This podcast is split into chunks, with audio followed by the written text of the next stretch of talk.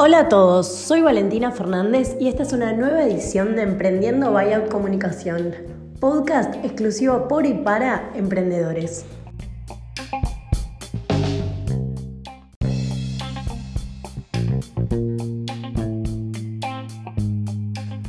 En esta nueva edición eh, les traigo un tema bastante interesante. Si bien ya hablamos de crecimiento orgánico y buscadores, hoy nos va a tocar cinco herramientas de SEO que nos va a ayudar a optimizar nuestros contenidos, ya que muchas veces nos preguntamos qué cosas tenemos que tener en cuenta, por dónde debemos empezar.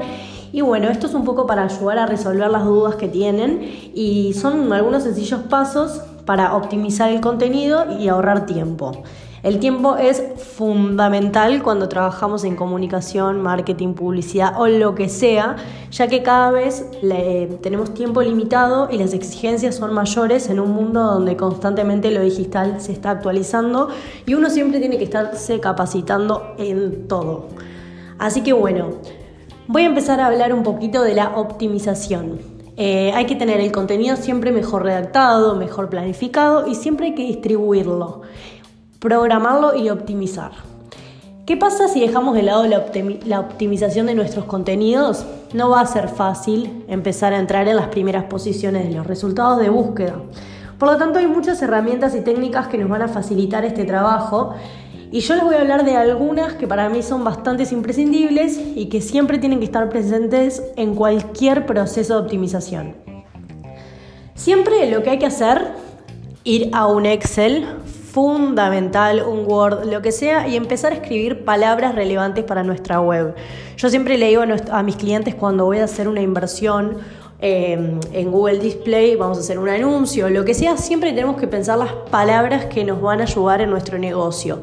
Tenemos una agencia digital, perfecto. ¿Qué es, son, cuáles son las palabras, mejor dicho, que nos van a orientar y ayudar a que nuestros clientes nos busquen. Y pensar siempre desde el lado del consumidor. Esto ya lo he dicho un millón de veces, sobre todo en mis posteos de blog, cuando hablo de la importancia de un cliente. Siempre hay que ponerse en los zapatos del cliente y saber que si nosotros queremos buscar, por ejemplo, libros en Amazon, libros en Google, eh, alguna empresa, algún restaurante, ¿qué palabras claves utilizamos? Y bueno, primero que nada, Paso muy importante, ponerlos en los zapatos de nuestro cliente y empezar a pensar como uno de ellos. La principal herramienta que nos va a ayudar a concretar este trabajo es AdWords Keyword Tool. Es una aplicación que lo que sirve es un planificador de palabras clave que es de Google AdWords y es una muy buena herramienta para, mm, que nos ofrece Google para hacer todo lo que es búsqueda planificador de palabras con el que podemos obtener más ideas, volumen de búsquedas, resultados de búsquedas, estimar el tráfico, multiplicar listas, segmentar y sobre todo descargarlas para seguir trabajando con ellas para otras cosas que nos sirvan en nuestro negocio.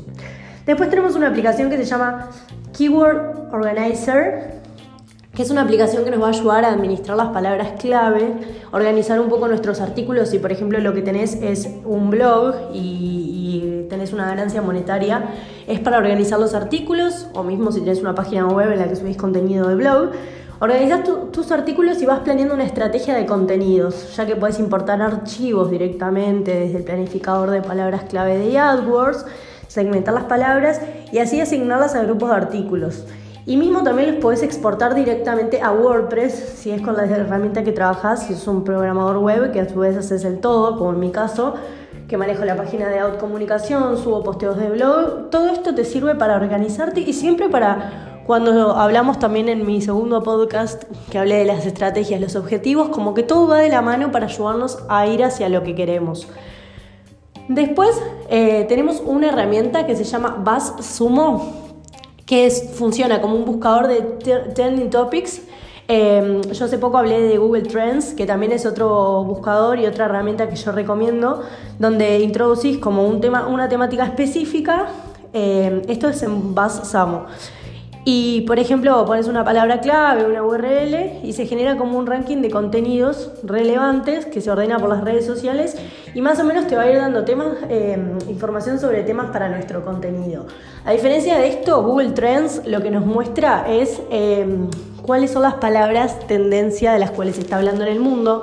Se puede segmentar por, por ubicación geográfica, eh, puedes averiguar, no sé, en Uruguay cuál es el top 10 de palabras y eso también te sirve para generar tu contenido y para siempre estar un paso adelante de, de las cosas que se van a venir.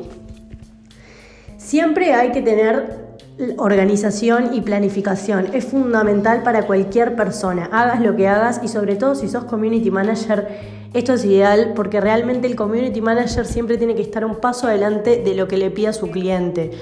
Un community manager tiene que saber de todo y esto es algo que voy a hablar en un próximo podcast donde voy a hablar de la importancia de un community manager que es como un rol que bastante veces como que las personas lo lo, desestiman, que es muy importante y es un rol donde la persona tiene que estar capacitada en todo. Así que bueno, la última herramienta de la que voy a hablar es Google Analytics. Fundamental y realmente cuando uno tiene una página web y quiere optimizarla en buscadores, siempre tiene que contar con estas herramientas porque son fundamentales para todo y siempre Google es nuestro aliado perfecto, Google y sus aplicaciones para saber todo. Así que por último, Google Analytics, como decía, eh, lo que hace más o menos nos baja un informe de la página principal donde nos habla de cuántas visitas recibimos a diario, de los tipos de tráfico, a qué páginas más entran las personas, nos muestra también la duración de la visita, la duración de la visita por país, la tasa de rebote, cuántas personas están, entran a la página y se van enseguida, cuál es el tiempo mínimo de un visitante, nos muestra también en qué fallamos, cómo podemos mejorarlo. Así que siempre todo es un proceso, es programación, objetivo, estrategia e informe, donde el informe es puro análisis y ver cómo podemos mejorar mes a mes.